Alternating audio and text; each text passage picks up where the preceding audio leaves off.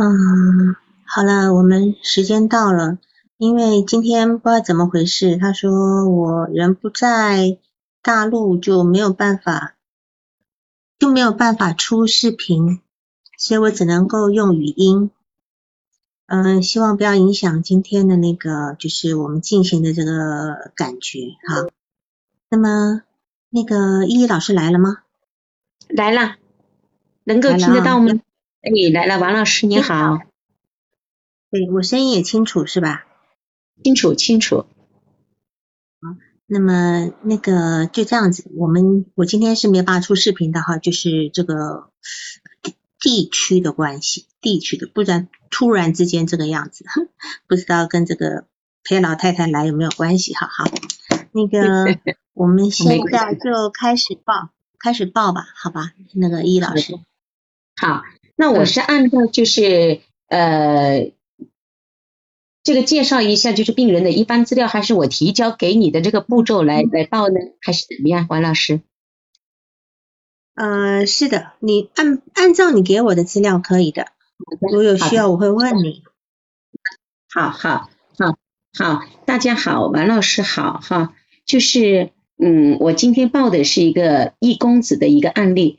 就是年龄呢是五十岁，性别呢是一个男，学历是本科，呃，工作情况是一个自营，就是呃自己经营一个公司，家庭成员呢呃一家四口，一儿一女，呃夫妻两个，呃，那么来访的资料是父亲十年前过世，现在和母亲以及呢就是呃两个孩子，还有呢就是两个保姆。两个保姆呢，其中有一个保姆是住家的，另一个保姆是就是呃白天在这里，晚上回去。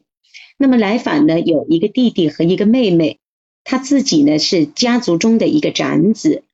那母亲呢比较溺爱弟弟，弟弟已经离婚了，现在呢就是去年的时候就再婚了，现在又娶妻生子了。弟弟的房子呢都是由来访买的。那个病人的情况，也就是来访，来访呢是通过亲戚找到咨询师的。嗯，那么病人来诊的原因呢，是他十三岁的女儿就五月份满的，大概是五五月六月吧，五月到六月的时候满的十四岁，十三岁的女儿呢，三月份开始拒学。呃，当时因为母亲不在家里面，那么父亲呢对女儿是束手无策，所以呢由亲戚介绍前来咨询。那么对来访的第一印象的描述是，大概他有一百四十斤左右啊，一米七五左右高。呃，初初看一眼呢，来访是很干净的，皮肤很白皙，手指比较修长，一看就是一个很少进行一个家务劳动或者很少参加劳动，就是参加劳动的人，好像有一个养尊处优的这种样子。呃，医生呢也是很干净的，就是看着以后觉得比较舒服。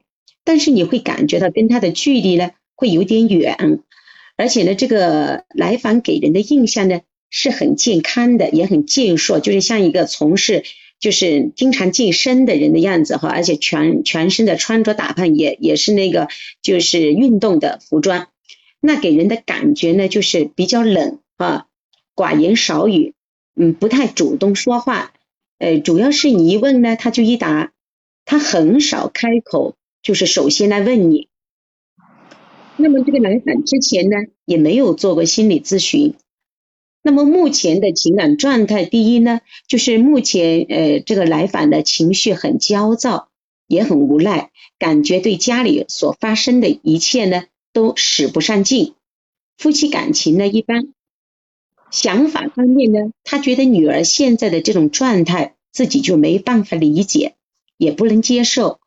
而且呀，也百思不得其解。表面上说，呃，我就问他哈，呃，对女儿的这种状态，他说他不在乎。其实呢，他心里面是很在意的，而且呢，很怕被人知道。因为他到我这来做咨询的时候呢，他每次都是用一个帽子啊，就遮住自己的头。到了以后，就再把帽子打开，而且他都不会看你哈，不会看你。第三呢，对女儿问题的理解。他说女儿呢，就是每天把自己。你刚才说的是他女儿还是他本人？就是戴了一个帽子过来的。他女他女儿没来过，女儿从来没来过。你刚讲戴的帽子进来是他本人？对他本人啊，他本人，他的女儿呢，就是他对女儿每天关在房间里面，呃，一日三餐呢就是没有规律，有时候要吃饭呢都是由保姆送过去送进去哈，呃，自己也根本看不到女儿，就是每天都看不到。呃，我再问一个细节哈，因为这个地方挺重要，就是他他出场的那个状态，就是他进入到你的咨询室是什么感觉？你觉得他戴的帽子是？我觉得他是很，他很怕别人认出他，我感觉就是，对他很怕别人认出他，而且他觉得来这里做咨询，他开始来的时候，我个人就是很强烈的感觉到，他觉得很羞耻。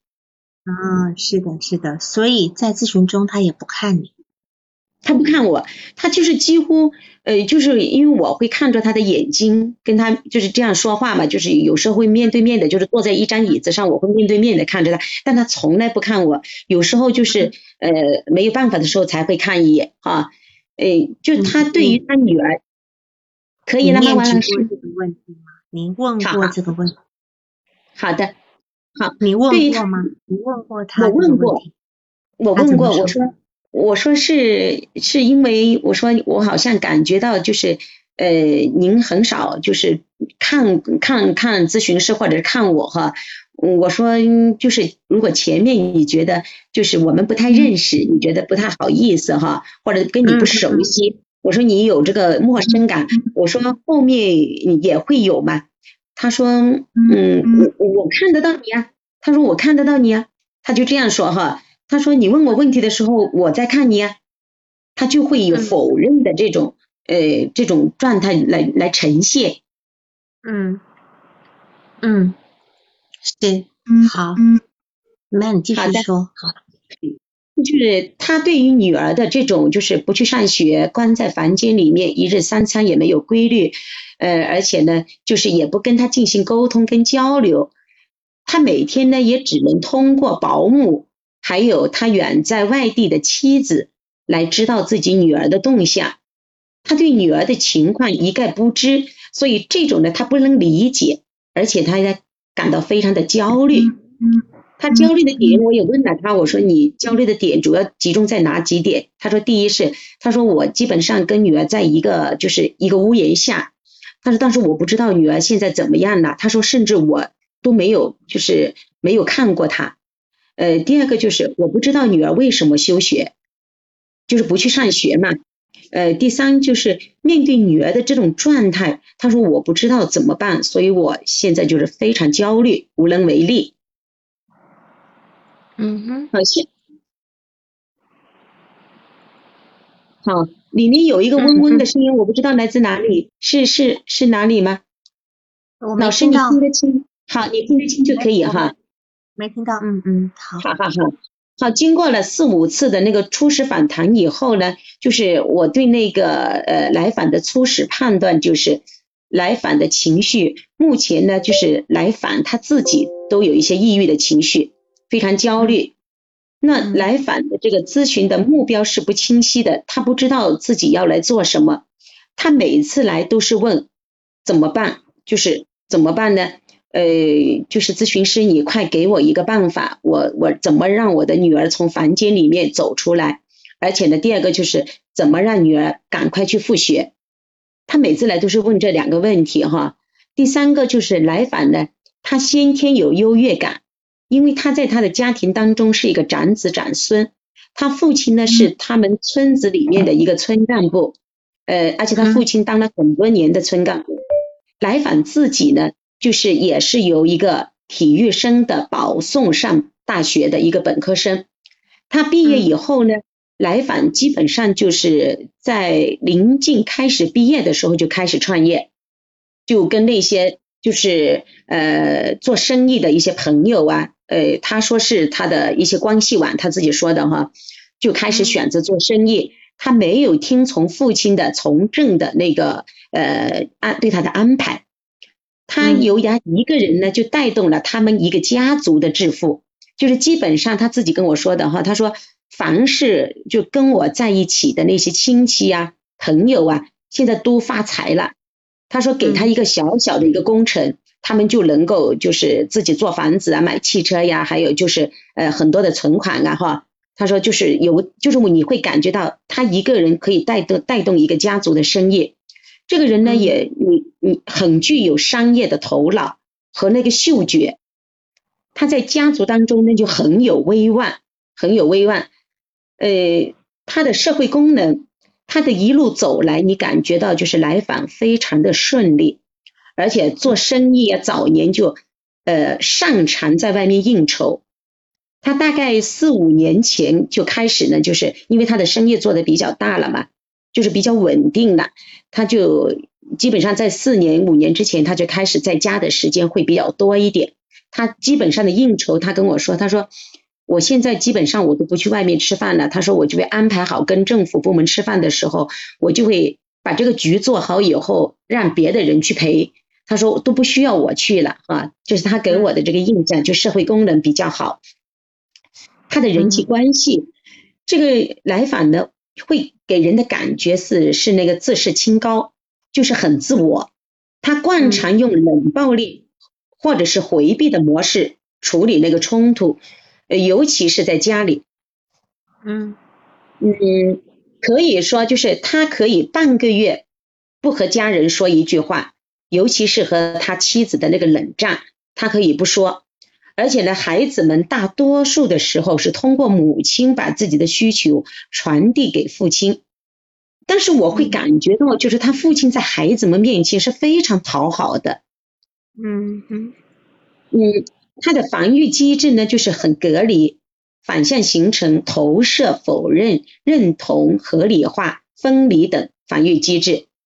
我会感觉到来访的心理发育是，他是一个很有主见的人。也很有理想，就是有的时候非常理想化哈，而且呢，就是做事很坚决，呃，也很急躁，呃，有时候呢，就是自胜心，就是自胜心比较强，而且这个人相当自恋，你跟他沟通的时候相当自恋，呃，特别焦虑，呃，理想化，比如他焦虑，他会说哈，他说我我，他说我每天就是差不多我的时间是十一点钟睡觉，但是如果一旦第二天我要做什么事情，我就要把所有的事情就来来回回的想，来来回回的就做，就是很多遍重复，没有问题了，我就睡得着，而且第二天早上我会很早就起来，就是来一件事情他会很焦虑，我就会感觉到，就这个人他生意做的这么大这么成功，呃，但是他碰到这些事情，他又会要亲力亲为，就是很焦虑的去考虑每一件大事小事，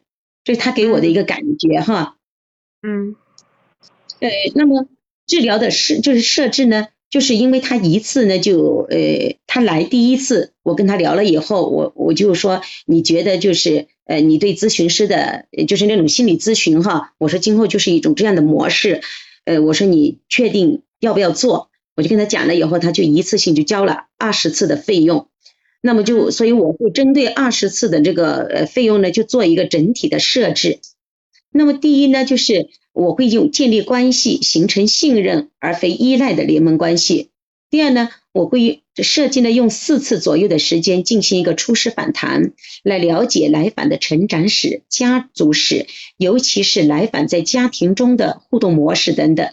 第三呢，我会想从防御模式，他的防御模式来让来访由最初好奇孩子的症状，转由关注觉察自己的人格成长等等。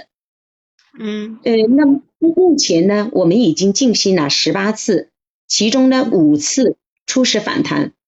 那么在初始反弹呢，就是来访进行了第一次以后，呃，他就呃他自己说他他就是好像很有力量哈，也很积极。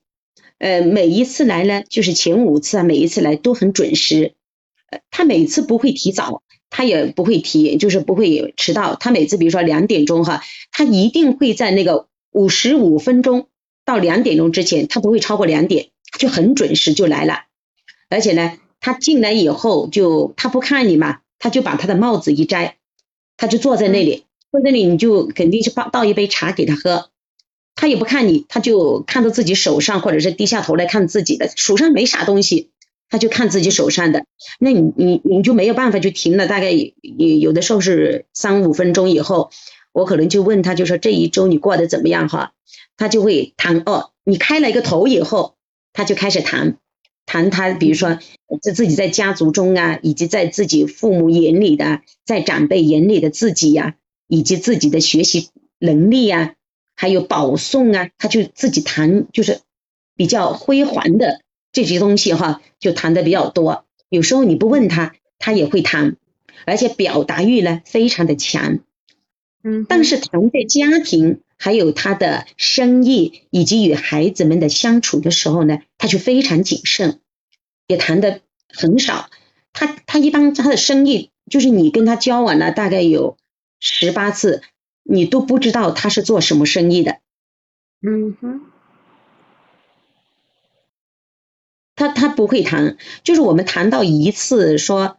嗯，因为他妻子来过一次，就就说他做了一个什么什么样的，呃，好像是像洗浴城一样的这种东西哈，我就说这个东西是，他就举了一个例子，说那个一个名字，哎，我这个名字我很熟悉，我说是不是在一个什么地方？那个地方我熟悉吗？他说，哎，我说那个地方是好早的时候做的，他说是啊，就是他做的呀。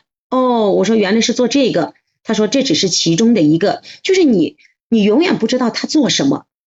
嗯，好，那么第五次咨询的时候呢，咨就希望谈谈咨询目标，因为他都已经谈了他的家族啊，他的成长了哈，呃，就谈就想谈一下咨询目标，来就是想跟来访一再的确认，确认就是我希望就是呃，我们两个都希望解决女儿的问题啊哈，就是怎么从房间里面走出来跟复学的问题，他就是一再确认，我只要谈这一个，就是跟咨询师说，就是女儿就是怎么从房间里面走出来。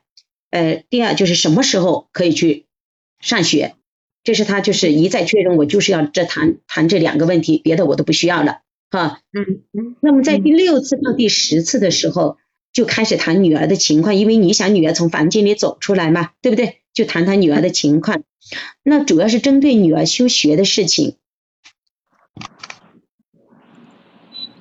呃，就是在学校的一些情况。就开始讲了一些，就回忆了一些从小学开始，就是进行一些讲述一些回忆。但是你能够感觉到，就是你能够得到的资料就非常的有限，非常的有限哈。嗯，就是你只知道女儿在择校的时候会有一两次情绪，但是她具体在学校的怎么样，来访一概不知，因为她都不知道女儿就是到底的学习成绩怎么样啊，呃，还有就是女女儿现在的状态怎么样。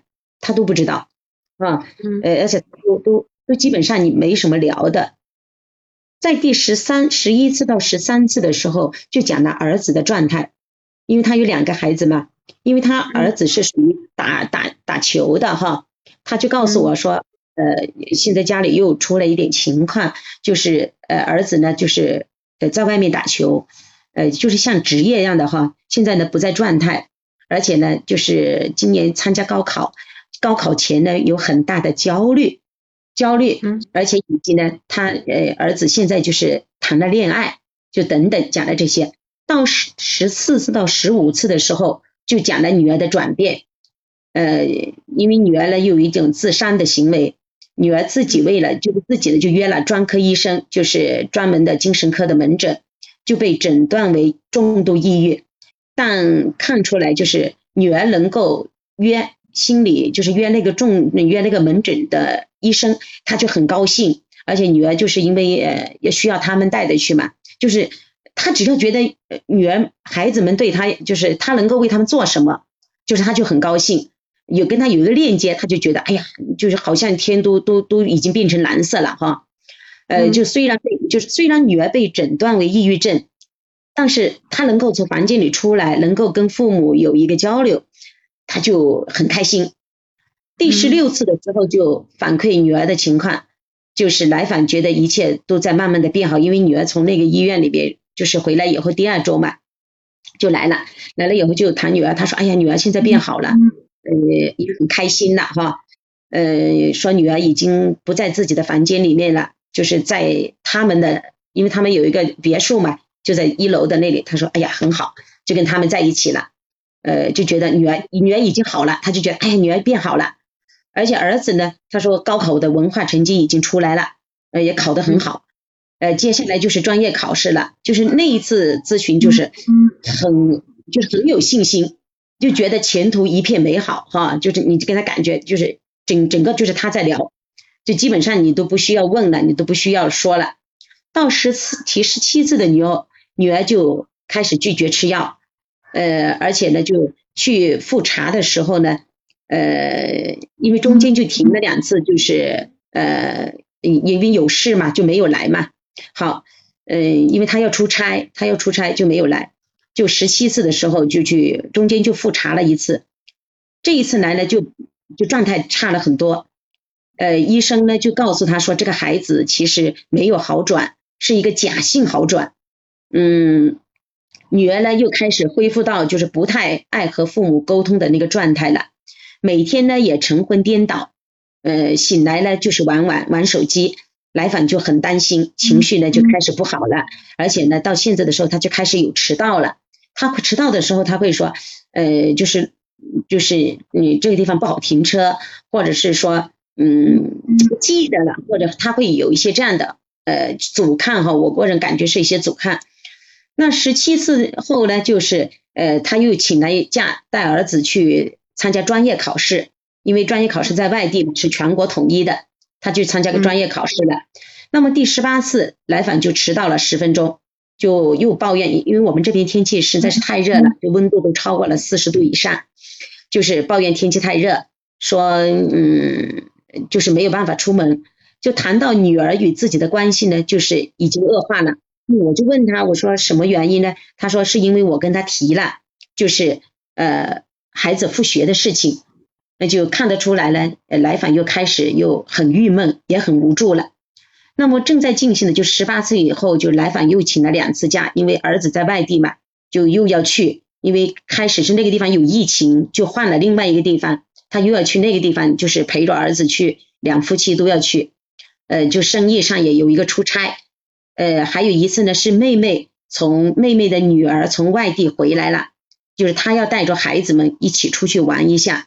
呃，至今呢都还没有来哈，就是上个礼拜就隔了一个一个一个周，就是，但是上个礼拜隔了一个周，我就问了一下她，就是呃是不是有有什么事情，就是还要不要继续，因为她这段时间就儿子的事情嘛，就是比较重要，他就说，哎，我说是打算不做咨询的还是怎么样，他就说做咨询，他又随机又转了十次费用过来，就是还要做下去哈，就是前天吧。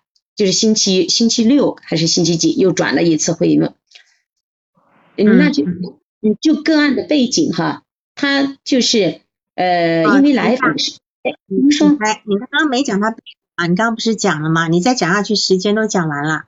好好，老师您说，您对我说你把督督导问题讲一下，因为他的背景刚刚大师说了不是吗？好，行，我就讲督导问题哈，督导问题呢，我就现在有三个问题。就是第一个就是我请老师呢帮我指导一下我的个案概念化哈，这个这个个案的个案概念化。第二呢就是咨询师呢就是我现在感觉到一种无力感，就不知道这个个案接下来，因为他又交了钱嘛，接下来的工作方向应该往哪个方向去走。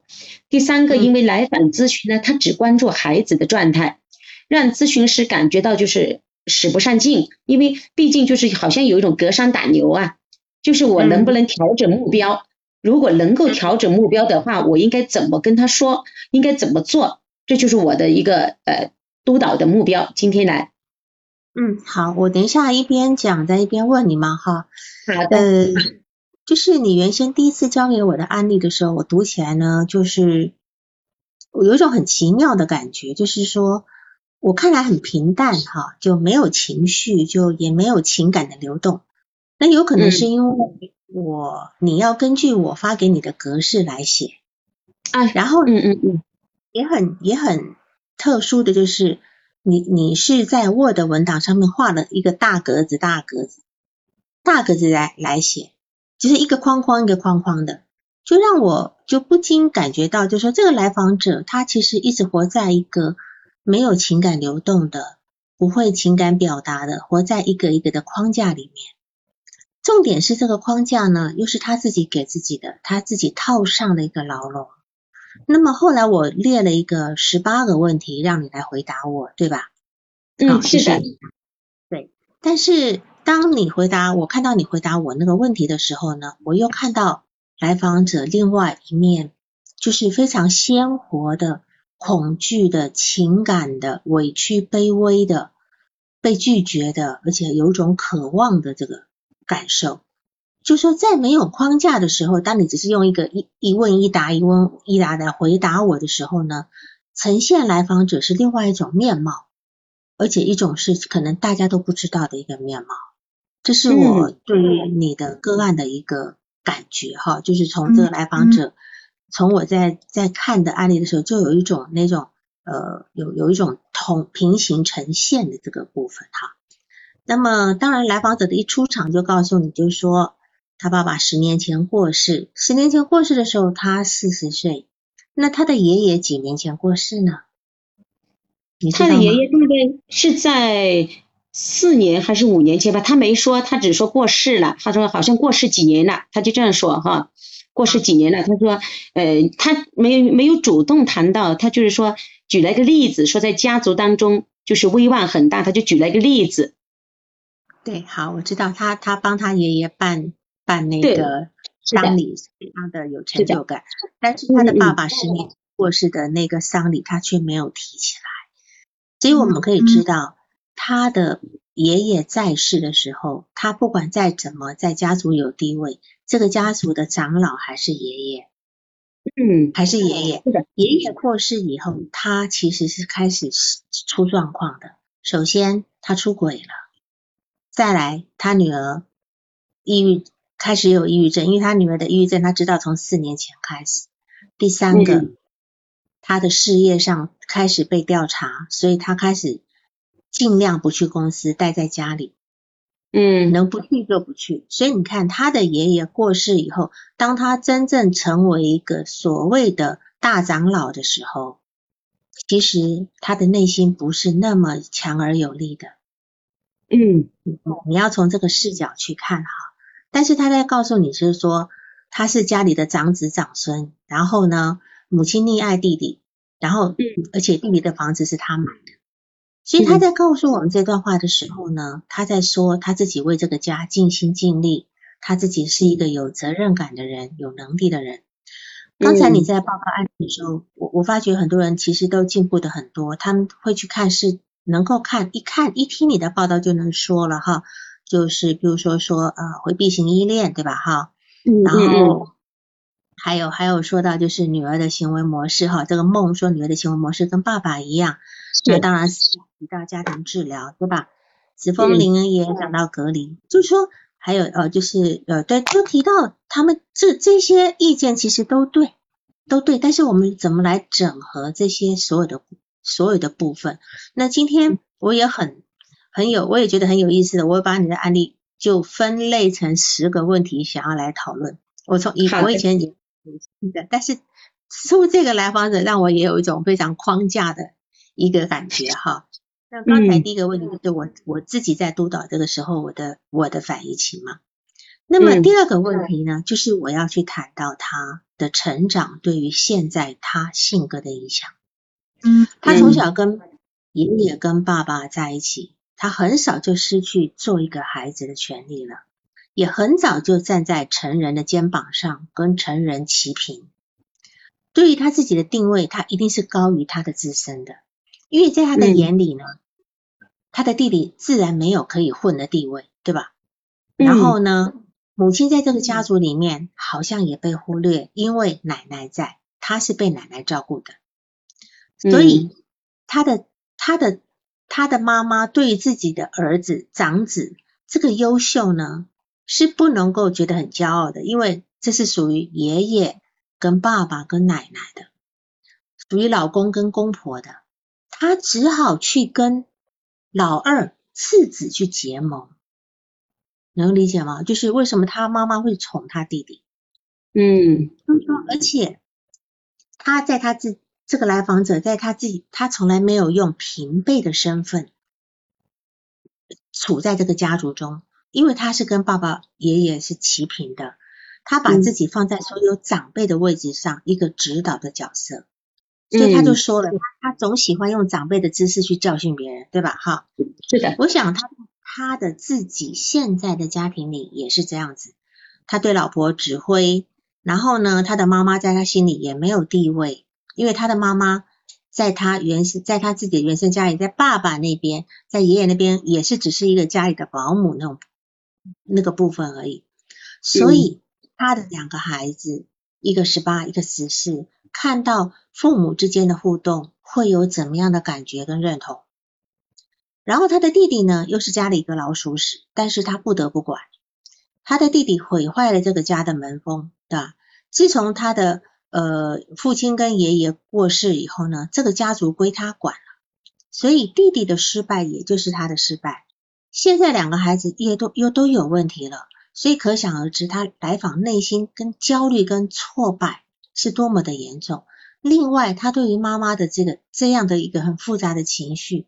究竟是否有跟他弟弟的一个竞争存在？虽然他的弟弟不成才，是他来支持的，但是他妈妈却偏爱弟弟。这里有没有一个跟弟弟的竞争存在？这个是我还没看到的一个资料。有有存提供你。有你这样说就有存在。对，但是这个部分是我们要慢慢在跟他咨询中的这个要去跟他理。呃，去去讨论哈，慢慢让他理解的。然后呢，他说他说他对父亲的记忆永远停在父亲对自己的期待上面。嗯，那他跟他的父亲是疏离的，胜过爱的。那么他从来没有感受到父子间的亲情，他跟母亲也是疏离的，就那样的亲密关系，其实他是不懂的，所以他对待自己的孩子也不知道如何对待。他把妻子当成挡箭牌，挡在他跟孩子之之之中。他他的心里呢，只有对别人，他的心里只有别人对他自己的期待，以及他自己对别人的期待。所以人跟人之间的关系，只有利益跟期待，还有一种要求给予，没有很纯粹的简单的交往关系。所以他的内心世界其实是硬邦邦的，跟个水泥块一样。就从来没有被情感滋养过，所以我也非常好奇，他四年前的出轨，对吧？四年前的出是否因为突然之间在他心目中剩下的爷爷倒了死了，那么所有的长辈都不在以后，他自己成为家族最高的位置，但是也最孤单。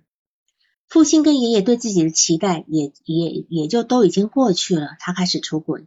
出轨这件事情对他。而言意味着什么？就对于这样的人，他只会站在高度一定的高度去指导他人。那么他对他自己的出轨有什么看法呢？而且我非常好奇那个出轨的对象，那个出轨他们的结束是因为那个小三闹到家里来，甚至还到还报警，对吧？是的，他是闹到家里以后就没有办法才报的警嘛？谁报警的？是他报警还是小三报警的？呃，就是嗯，邻居报警嘛，因为他闹到一个小区里面，就是呃，就整栋楼啊，整栋楼都听到了以后，就是你想，他那么好面子的人，他基本上 应该不会报警的，所以我以为是小三报警，居然结果就是整栋楼邻居报警的。而且就是他报完警以后，就那件事出来以后，就马上从那个就是以前的那个房子里搬走了，就重新就是搬到就买了一个别墅，住在别墅里去了。啊哈，所以这个人对真的是非常害怕丢人的哈，这个部分。嗯嗯。是。那当然呢，再来呢，我就要谈到第三个问题，就是。呃，明月说出轨是不是一种加冕宣言？我觉得是一种失控。以他来讲，以他来讲，他这个人不太可能做出任何让他自己不放心的事情。他是一个非常小心、不信任他人的人。哎，老师，刚才您说出轨对他来讲是个什么？我没听清楚。失控，失控，就是说，他事实上，他事实上其实出轨有出轨的含义。因为他可能一下子失去了他的爷爷，失去了很多可以支撑他的人。你不要小看他，虽然那么强大，可是他一直都是在爷爷跟爸爸的一个带领之下的。嗯，带领之下，他他的那种真正强大是否是真强大，我们不知道。呃，来访者是一个，对你这个感觉是个女人，嗯，她有她女性的那一面哈，这是很深沉的部分。然后呢，结果她其实后来在这个世界上，她是一个很孤单的人。是的。他的老婆其实跟他也不亲近，孩子也跟他不亲近。那么在这样，他失去他爷爷，办完一个办完一个很觉得自己很有成就感的丧礼之后，他的心一下子空掉了。是否在这个时候，他就去找了一个情感要寄托在外面那个女人身上？这就是他一个失控的一个结果。那当然，我们再来谈到他第三点，就是说来访跟他母亲跟弟弟的关系。我觉得母亲对于弟弟的溺爱，应应该是一种需求，就是说他在一个家庭里面，他一个大哥这么的优秀。作为弟弟呢，其实一开始一定成为一个被比较的对象。这个长子长孙碾压了所有的人，尤其是这个弟弟。我们在很多那个名人家庭里面会看到这样的事例，比如说宋江跟他的弟弟，对吧？哈，武打香港的武打明星钱钱小豪跟他的弟弟钱嘉乐，还有胡兵跟胡东，好像上海那个，他们都是这样子。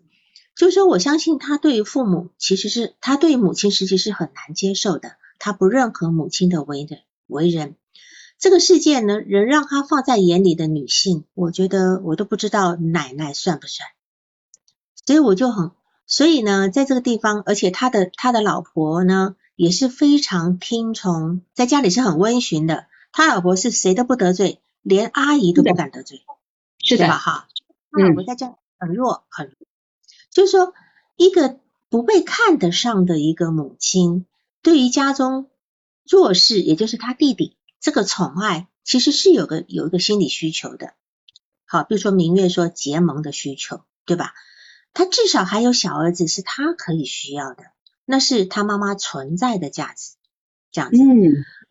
苏童说来访对亲人们的反应是防御模式中的外化吗？这个苏童你可以再解释吗？他外化哪一些什么样的防御模式呢？好，而且呢？他说他他家里所有的事情，他跟他弟弟呀什么的，很多事情是透过母亲当传声筒的。你有没有发现他的他的老婆也是传声筒？是的，是的。对他老婆传声，他两个孩子跟他之间，他两个孩子只有什么事情会找他？他老婆他两个孩子只有什么事情会透过他妈妈妈妈找来访呢？钱啊，就是有需求。只有钱才找他，对，所以他跟他他跟他的家庭的关系都是钱，他跟他弟弟、跟他妈妈、跟他的老婆、跟他孩子都是钱的关系。人家只有有钱才找他，这样子哈。第四个呢，我们来讨论一下这个女儿不上学的一个家庭系统的视角。就一个十三岁，然后现在十四岁哈，一个女孩子小孩不上学，也大概在初一初二嘛，她却不愿意跟母亲沟通。但是我觉得这个问题要放在家庭系家庭系统来看。嗯，我这里有几个假设哈，就是说孩子的疾病跟夫妻关系有关吗？是否孩子的疾病是成为家庭关系的一个治愈者？他让父母关系靠近了，让爸爸能够能够稍微放软一点。嗯，第二个就是说，是否其实父亲在这个家庭里面那种威严啊、期待啦过于严重？很沉重，很沉重。他上了初中以后，其实他其实是也没有办法，呃，能够去适应出。因为你讲小学是从一年级，那时候还比较没有那么多的那种，呃，就是怎么讲，没有那么多心思，所以小学就慢慢读上来。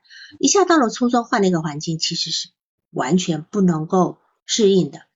然后呢，他又没有朋友，他只有一个好朋友，那很内向，是吧？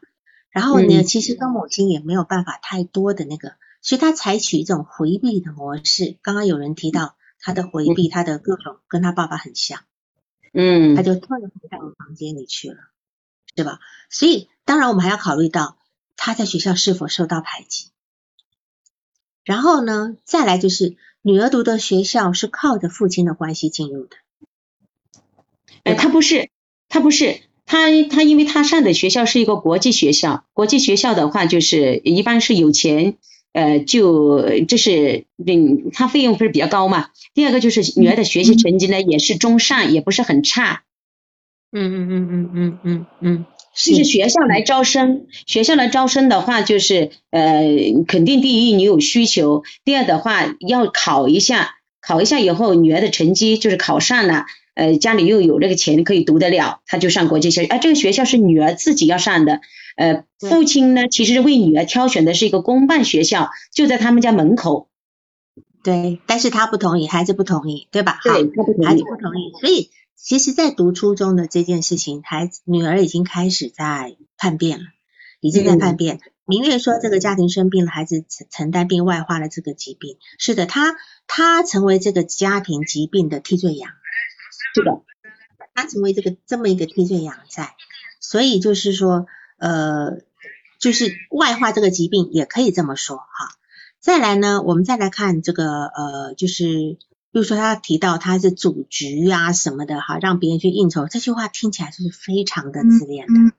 他其实是看不上生意场上的人，他内心很高傲，但是他又并不会跟这些生意场上的人去勾搭，甚至他有本事请到他女儿的医生吃饭，对吧？是的。不过他他的表里差异很大的，他戴着厚厚的人格面具，表面上面面俱到，但是他在家里却会使用冷暴力。所以看在孩子的眼里，难道不会有觉得人间不值得吗？要是对吧？所以这个你说他孩子，你说没不生病吗？好，这样子。然后呢，我们再来看呃第，就是你们的资访关系。资访关系，我想来访者呢，他给你的感觉呢，就是他给妻子跟孩子的感觉。就是你觉得对他好像摸不透、看不明白，然后他也不说真话，他也不正面应对你等等的这个部分。然后呢，他我们讲圣经里面讲说，我们看见别人眼中的刺，看不见自己眼中的良木。他他自己就是这样的人，问题已经很明显了，你已经帮他指出很多问题，很明显了，他还是视而不见。他不是视而不见，他不想去讨论。因为，就是这句话，老师他就是不想去讨论。对，因为为什么不想讨论？这里面有他内在的羞耻感、恐惧感，导致他没有办法面对现实。你看，他不敢去跟孩子直接沟通，不是他不可能，他很愿意，可是他很恐惧，他不知道怎么当一个爸爸。嗯，是的，他不会明月，他不会，他不会使用情感跟家人连接，因为他从小的生长环境就没有用情让人家用情感对待他过，这样子。那再来呢？第六项，我们来讨论来访者的人格，就说在咨访关系里面，你呢是来访者的一个窗口，你给他了一个不同的世界，所以原来这个世界的面相是他自己眼中看出去的，他是国王。他来制定规则，老婆也在他的统治之下，但是孩子不愿意。孩子是天生的革命家，是专门来造反的，那也是给父母一个全新的、从来没看到的世界。但是他的孩子似乎有失败了，对吧？他孩子失败了，他孩子退回去房间里面，然后你至少给他了一个窗口。但是如果说这个来访者对你是有移情的，但是你会觉得你好像。被他呃有用使用对吧？好像他需要你这样，然后他要你你你感觉他，但是当他的女儿又退回去房间以后，他开始就很明显的就有点不太愿意来，找了各种理由不来。前面有点关系的时候，哎呀非常高兴，又要加时间，又要干嘛的？是的，对，这个是他生意人的习惯。他生意人就是有用啊，我尽量用，对吧？反正我有的是钱，我一次、二十次、十次的打给你了。对吧？嗯嗯。但是现在要愿意咨询的原因，是因为他知道有用，但是这个用呢，不是他目前能用的，但是他跟你保留这个关系，以便将来可以用。所以在这个地方，刚刚也说他他是自恋，对吧？他是一个很典型的自恋型人格。那么自恋型人格呢，他其实他要不断的从外部获得一些可以维持自尊的那样的一个特性的人格。他们都有一个，所有的形式的自恋者都有个共同点，就是他都会觉得担心自己不够优秀，他担心自己会蒙羞、会懦弱、会低劣，所以他现在他女儿的那个状况还有他自己必须来咨询，他是非常非常羞耻的。那当然，爱丽丝米勒呢，曾经在一九七五年就指出来说，有一些家庭里面有一些天分好的孩子呢，这些孩子呢，其实呢，常常会被被养育者当成是他们的一部分，就是他被他的爷爷、被他的爸爸当成是他爷爷跟爸爸自恋的延伸，想把他培养成一个他们当地的一个政治人物，对吧？但是他不愿意。但是这样的孩子呢，就会以为自己是那样很厉害的人，然后，然后呢，假性自体吗？老师，是不是个假性字体？这个假性，但是我现在从字体心理学来讲，我待会从你讲你讲的地方来讲哈，就是他他成为这样的一个优秀的孩子，常常会沦落为养育者自恋的延伸，所以他们长大以后成为自恋型的个体。那当然在这地方，他们常常会用追求完美来防御，他所有事情都要表现得很完美，很完美。好所，以他在他在跟人交往上面，他是困难重重的。你嗯要让他不带批评的眼光，好去看别人，其实很难，因为他不知道怎么去表达自己的感受，他是缺乏那种呃情感的基础的，所以他他这样的人呢，他要付出昂贵的代价是什么呢？就是他没有爱的能力。他对于自恋的人来讲呢，他的自我价值是非常重要的。所有的人的价值都只是在维持他的心理平衡，都被他利用，别人都被他当成自恋的延伸，如同他之前被他的爷爷跟爸爸讲。然后呢，就是说在这个地方呢，呃，因为他小时候他必须成为某一种特定的角色才会受到赞赏，就是才会受到他爸爸跟爷爷的赞赏，是吧？然后呢，久而久之呢，他就没有办法去感受到自己怎真实的感受，也就是你刚刚提到的温尼科特提出来的，在一六一九六零年提出来的虚假字体，嗯它形成了一个虚假字体来应对外界，但是到目前为止，这个虚假字体已经没有办法适应外界了。是的，所以他这，而且自恋自恋性的人呢，他会用很很隐晦的一个回避的表现。他如果发觉别人不信任他，或者或者是呃等等，他就会产生回避。譬如说，他对两个孩子的态度，还有他对老婆的冷战。而且自恋的人呢，是没有办法去承认他的懊悔，也没有办法去表达他的感激的。这是南希威廉姆斯提出来的。他对他自己的出轨的问题，他认为对女儿没有影响。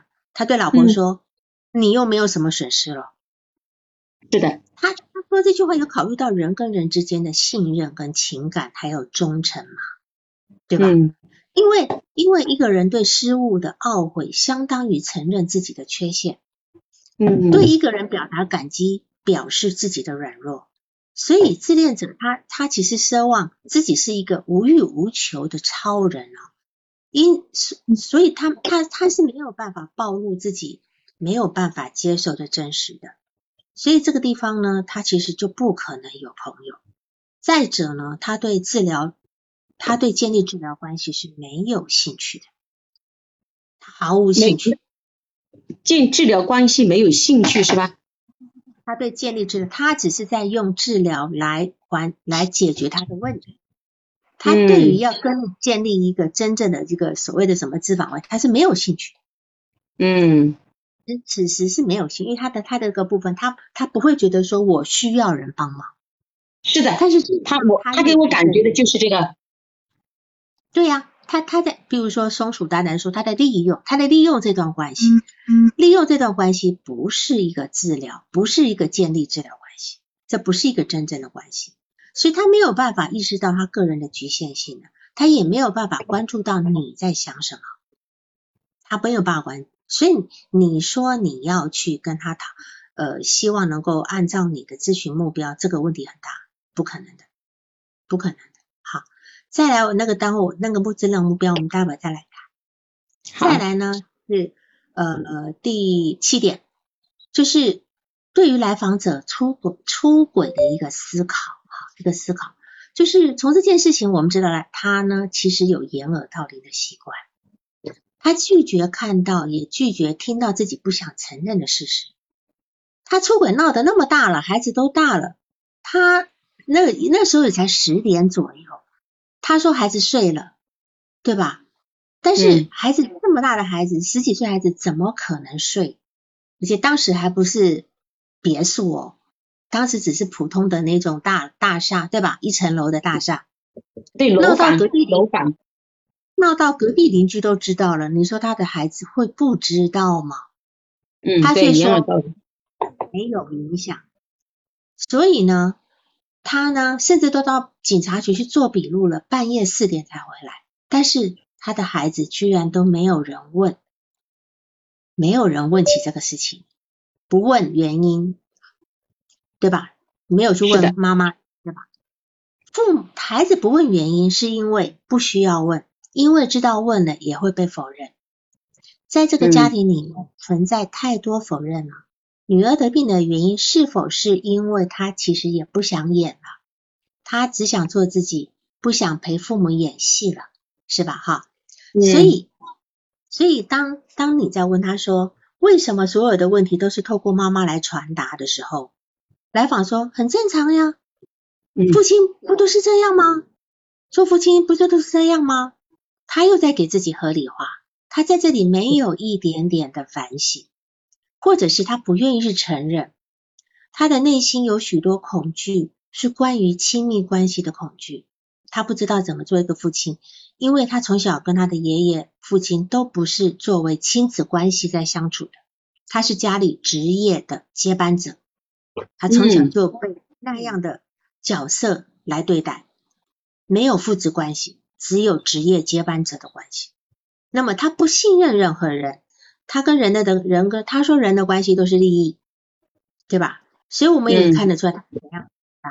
他的爷爷，他的父父亲一定是告诉他，人际间没有地位、没有利益是行不通的，对吧？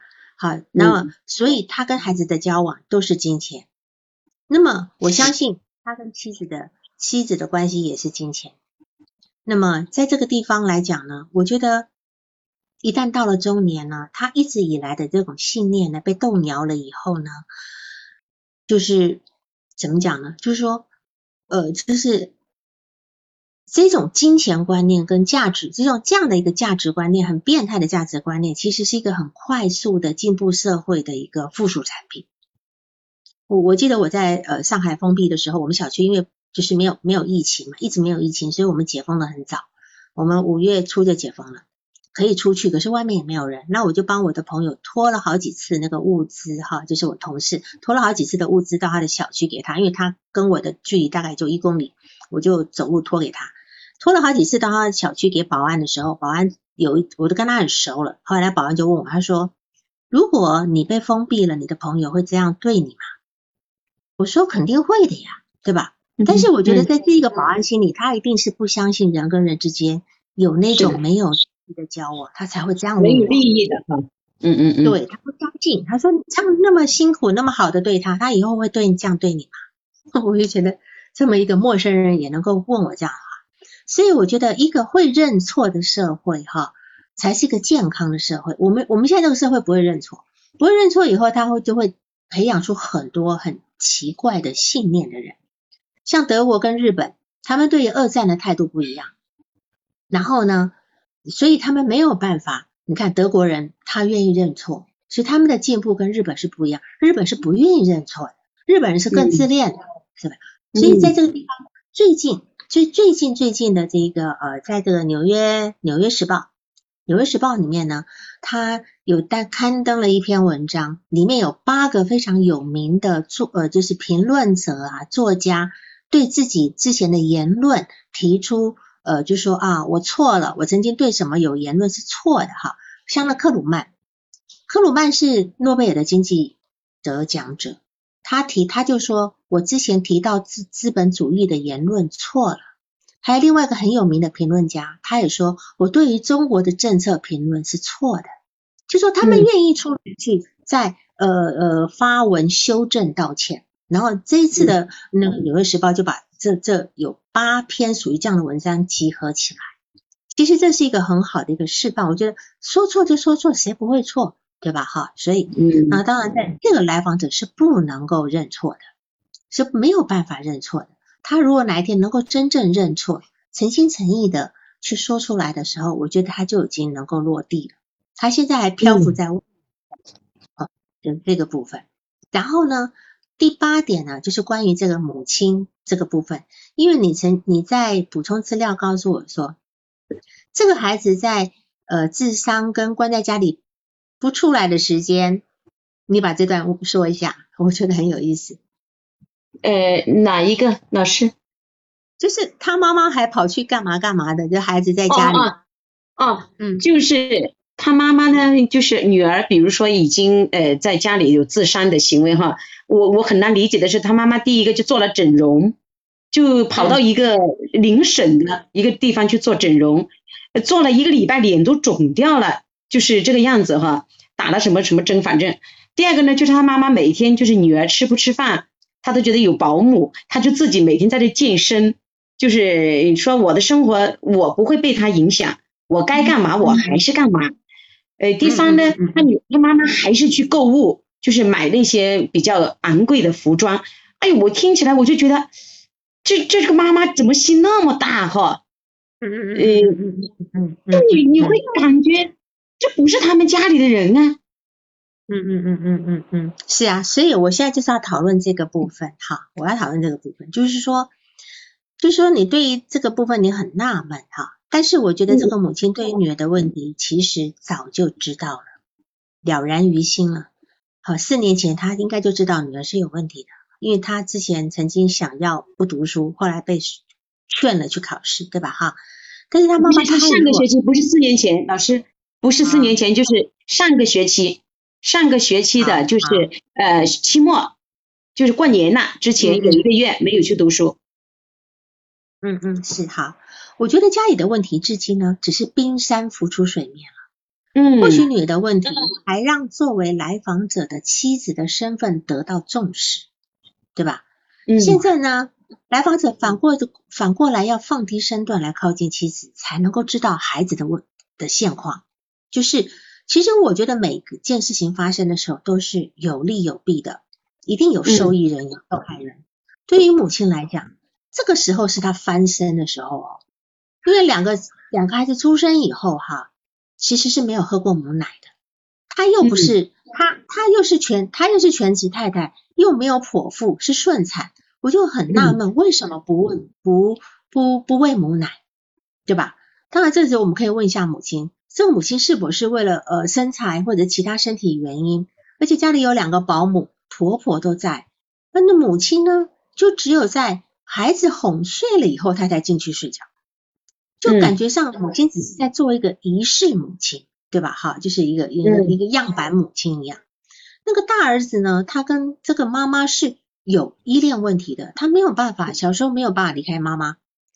他是呃上学呃就幼儿园回家以后还要还要吸还要摸老要摸他妈妈的乳房对吧哈，然后还要带一样嗯嗯嗯对还要带一样东西呃去幼儿园，我觉得这个孩子其实也是一个非有一个非常不安不安全的依恋，我怀疑这个妈妈在对待母亲其实是没有全心全意的，就是他心不在孩子身上，因为这个妈妈本身也是一个受害者。这个妈妈也是个单亲妈孩子的，他家也是个单亲，对吧？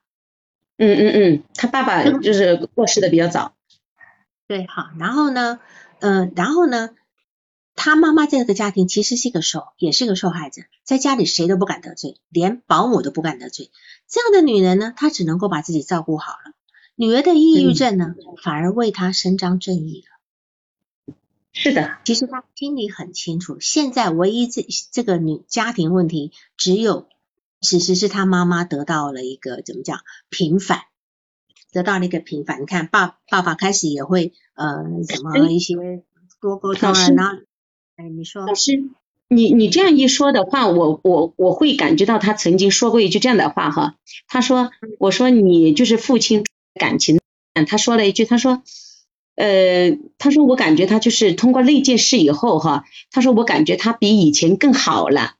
好，就做咨询以后，我说有没有改变呢？我也问过他一次哈，他说，哎，我感觉咨询很好了。我说为什么？他说因为他咨询以后，他跟我的冷战就没有那么久了。你这样一说，我就知道，就是他是可能是家庭问题的一个受益者。嗯嗯嗯嗯嗯，是啊是啊，没错啊，他是个受益者呀，他是个受益者，所以我我觉得。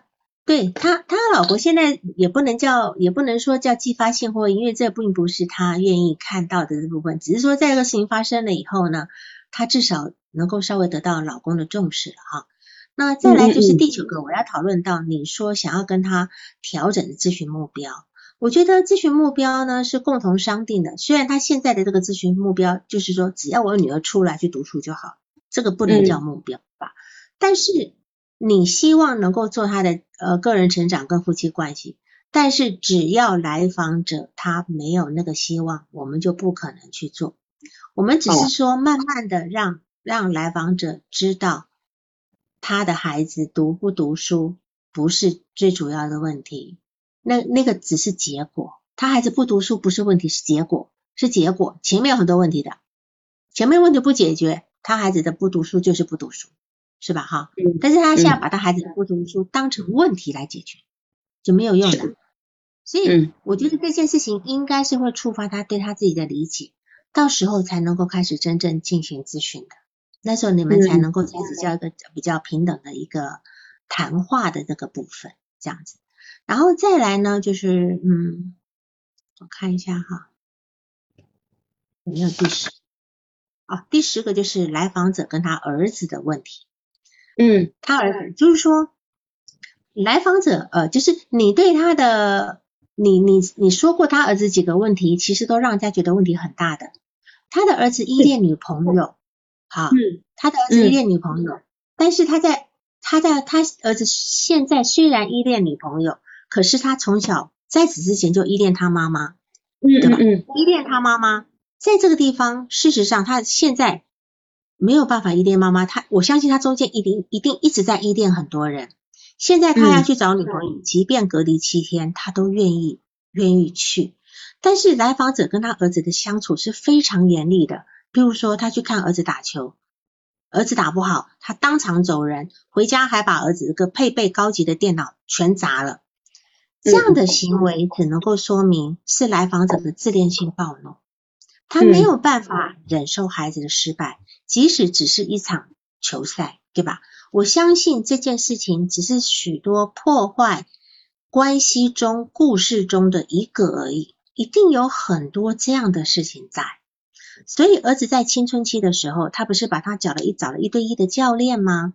然后呢，他甚至有一个台湾教练，对吧？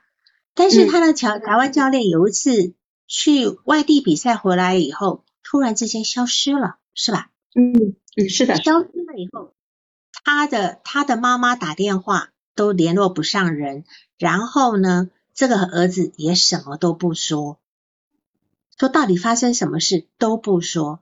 我就这里有很多故事的。一个教练呢，他不会不辞而别，而且这么多年，是否说这个儿子在理想化的部分上，譬如说这个儿子他自己。一直要依恋一个人，尤其他对他爸爸对男一个年男性长辈的依恋，转到了对教练的依恋了。那么多年的这样，因为你知道那个打球的这样的，其实是很容易让孩子理想化这样的一个男性教练的。然后儿子其实对他父亲是有理想化幻灭的部分，他父亲那样的对他是吧？所以他导致他对教练理想化。甚至有没有可能爱恋上了教练呢？要不然教练为什么要用那种方式消失呢？嗯嗯，老师你说的这个就是很重要，我也曾经就是提到过这一点。我说就是他跟儿子的关系是不是像父子关系一样的哈？我说有没有感觉呢？他说嗯，他说可能有一点吧，因为他十二岁的时候就带着。带着他就是全国各地的打比赛，还去了国外。他说可能有一点这样照顾他的意思吧，但是他说我们也对他不国外，他这样走掉。嗯嗯嗯。说那个教练对能，嗯，对，我是说这个教练。嗯嗯嗯嗯，是是，你说你怎么问呢？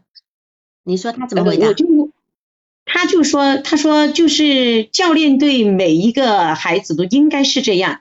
他说，嗯，就是我们每一个月花这么多钱给他，就是肯定第一他照顾孩子嘛，第二就是肯定要在打球上面要有所成就嘛。嗯嗯嗯嗯嗯，是的呀，是的呀。但是问题是，这个教练既然有那么好的收入，给花了那么多钱，而且十二岁就开始带了，带了两年多了，居然就不告而别，而且还找不到人搞失踪，这里一定有很多故事了。嗯，而且他说那个教练偷偷的来收拾东西的时候，因为他们就是给他租了一个房子嘛，他说来收拾东西的时候，连我们都不知道他是怎么消失的。对呀，所以你看，你看他们家什么关系？这个还这个教练几乎是他们家的一员，他还帮这个教练租房子。是的，如果这个教练没太说不出口的理由，必须逃掉，他他的教练不需要这样做，而且这件事情。他的儿子只字不提，嗯嗯，对吧？是的，我也问过，但是他就是不知道。我问过他老婆，他老婆就说，我我我不知道。嗯，他说儿子也没讲，教练也不接电话，就是我们。我说，那到这件事就过去了吗？我说就是这样不了了之了吗？我说这个里面肯定你要去问一下原因啊，就造成儿子他现在跟家里的关系就那么紧张哈。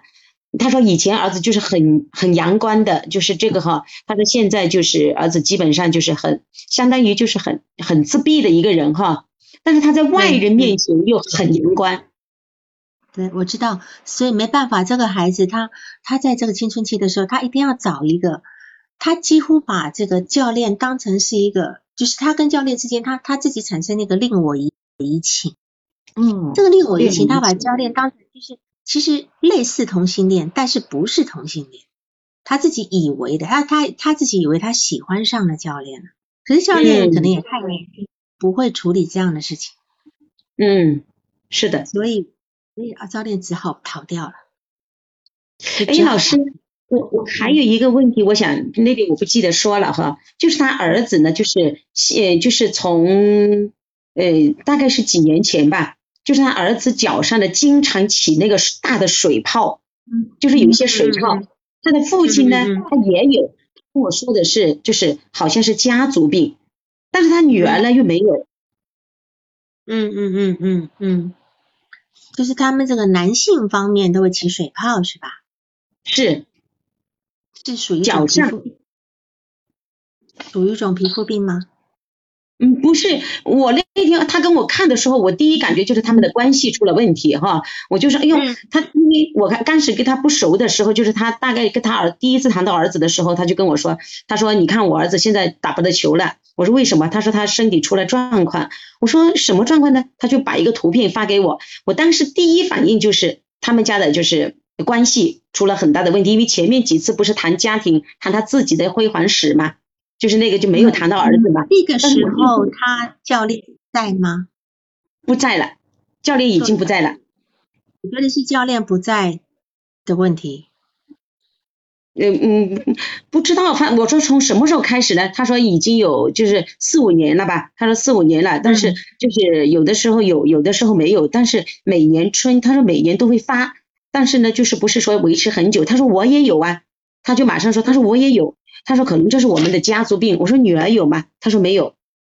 嗯嗯嗯，是是，女儿的方式，你用回避的方式嘛？孩子的儿子是比较有感情的，他有依恋的感情。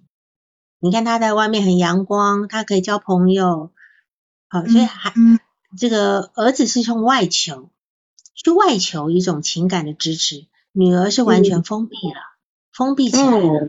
我这外求，我我我这个我理解了，外求就是他这次讲的一件事情，你老师你说的这个就很有，我觉得就很有可能解释了。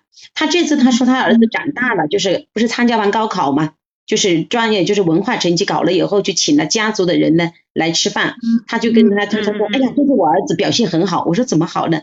他说就是呃把那些家族的人啊，就是在桌面上面那种敬酒啊，那个礼仪呀。他说都做的特别好，他说哎呀，我感觉就是我我儿子的压力很大，这一次就是文化成绩考得很好，就是可能对他是一种就是信心。我说那有不有一种这样的，就是你儿子呢，他也会在自己身上有一种叫做光宗耀祖的那种那种就是责任啊？他说绝对有啊，他就跟我讲，他说他也是这个家族里面就是最长的嘛，就是从他这一辈下来是最长的嘛。对。所以他的儿子其实是蛮认同他的，跟他一样是一个球打球的一个好手，是吧？同样在外人面前要要要要做的非常的完美啊，表现的很好，大家都喜欢称赞的部分。但是他的儿子没有他那么强大。是的，是的。而且他他的儿子也很倒霉，有他这么一个严厉的爸爸。当然我不知道他他。我们来访的爸爸是一个什么样的人啦？不知道啦，但是至少没读那么多书嘛。是是是是，嗯嗯嗯嗯，好，你的呃，我看一下你的督导问题哈，就是我看一下，概念化不用讲了哈。工作的方向呢，其实刚才也说了，其实我觉得你不用去，他会留下来的，但是你会很痛苦。你会很痛苦，因为他他跟你不知所云，你要忍住这个，因为本来跟跟这个自恋人格工作，你就会觉得非常的枯燥，但是你得让他给他时间，慢慢他自己理理解领会，他才能够摊开跟你说，他必须，尤其是要经过过完今年九月，我不是算命的哈，只是因为过了他女儿今年必须读书的那个坎，他才会稍微把心给放了。他现在还是一直想要让他女儿在开学前有机会去读书这样子。然后呢，就是说在这地方呢，他一定只关注孩子的状态，是吧？所以在这个地方，你我刚刚有提到没有办法调整目标，除非他自己感受到，你才能够调整目标。好啊，但是你你一定是在每次的事情在告诉他不。就是把把这个中间的因果关系的这个部分呢，能够去告诉他。好，老师，还有一个就是他提出来，就是说，嗯，他他让他老婆也来做咨询。我说你们能不能就是，或者是做家家庭的，就是夫妻一起做？他说不要，他说就是我们家里所有的问题都是老婆有问题，他一定他他一定要来，就是呃，他要来做。是的。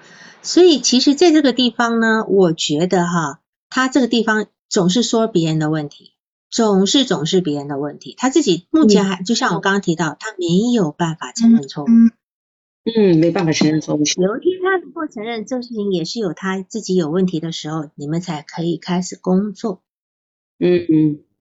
而且重要的是什么呢？他的夫妻治疗一定要在一起。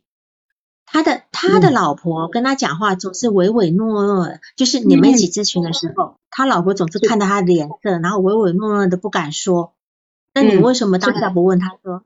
我问了，你在啊，然后你然后呢？我问了，我说你我说你为什么每一次说话都要看着你老公呢？我说是不允许是什么原因吗？我说是在害怕什么吗？她老公就把脸转到另外一边，他老婆就不敢说话了，不敢回答这个问题。嗯。是啊，对，所以其实你可以告诉他，我说我我想你们在家里在这里你都不敢讲话，在家里你更没有发言权，是吗？我说如果这个家庭只有一个人能够说话的话，这个家庭也也其实其他人永远就会退回去没声音了。嗯，你用一些隐喻来告诉他，是吧？你们家只有一。那现在孩子关在房间里不说话，跟出来不说话有什么两样呢？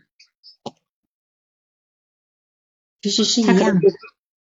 他可能觉得看到就，你不要管他回不回应，你也不是要要求他回应，他不会回应你，他会想的，这样好吗？哎，老师有个问题啊，就是你我觉得很奇怪哈，呃，他就是。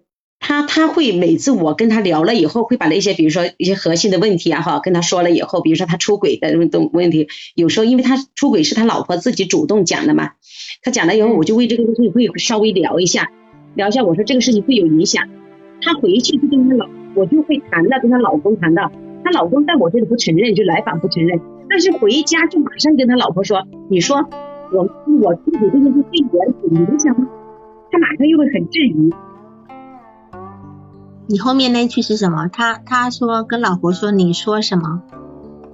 比如说我我就会讲到我说就是很多家庭就是呃比如说呃我说你女儿她有一个微信，就是她有一个 QQ 上面能够看到四年前她就已经有这个抑郁的这个情绪了。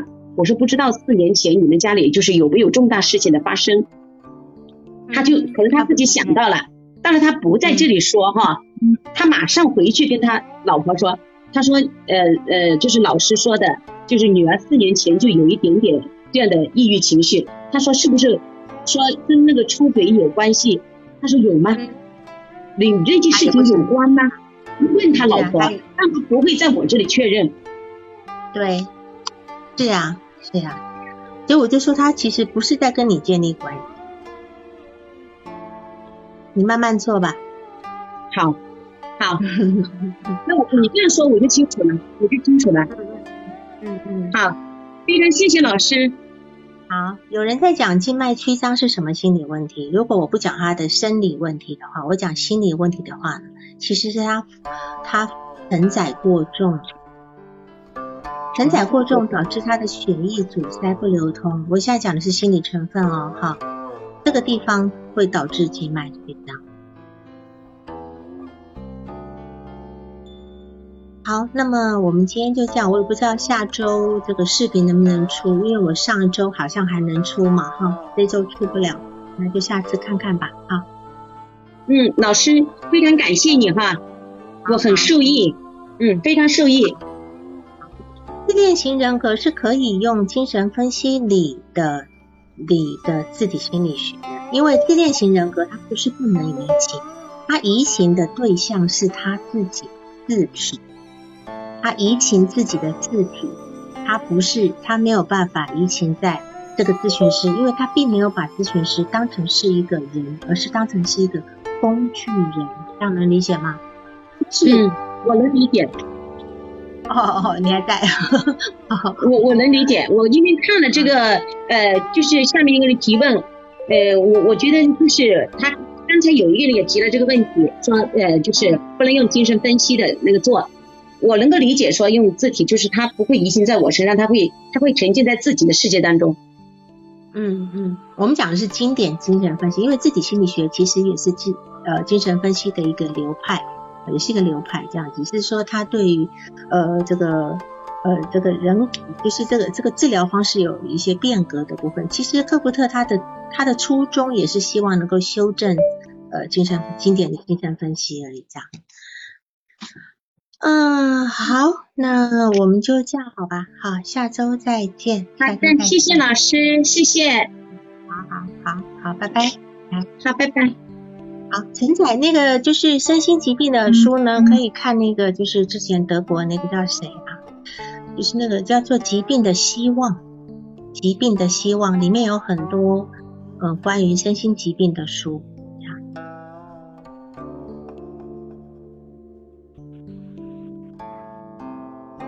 好，那这样晚晚安，晚安，嗯。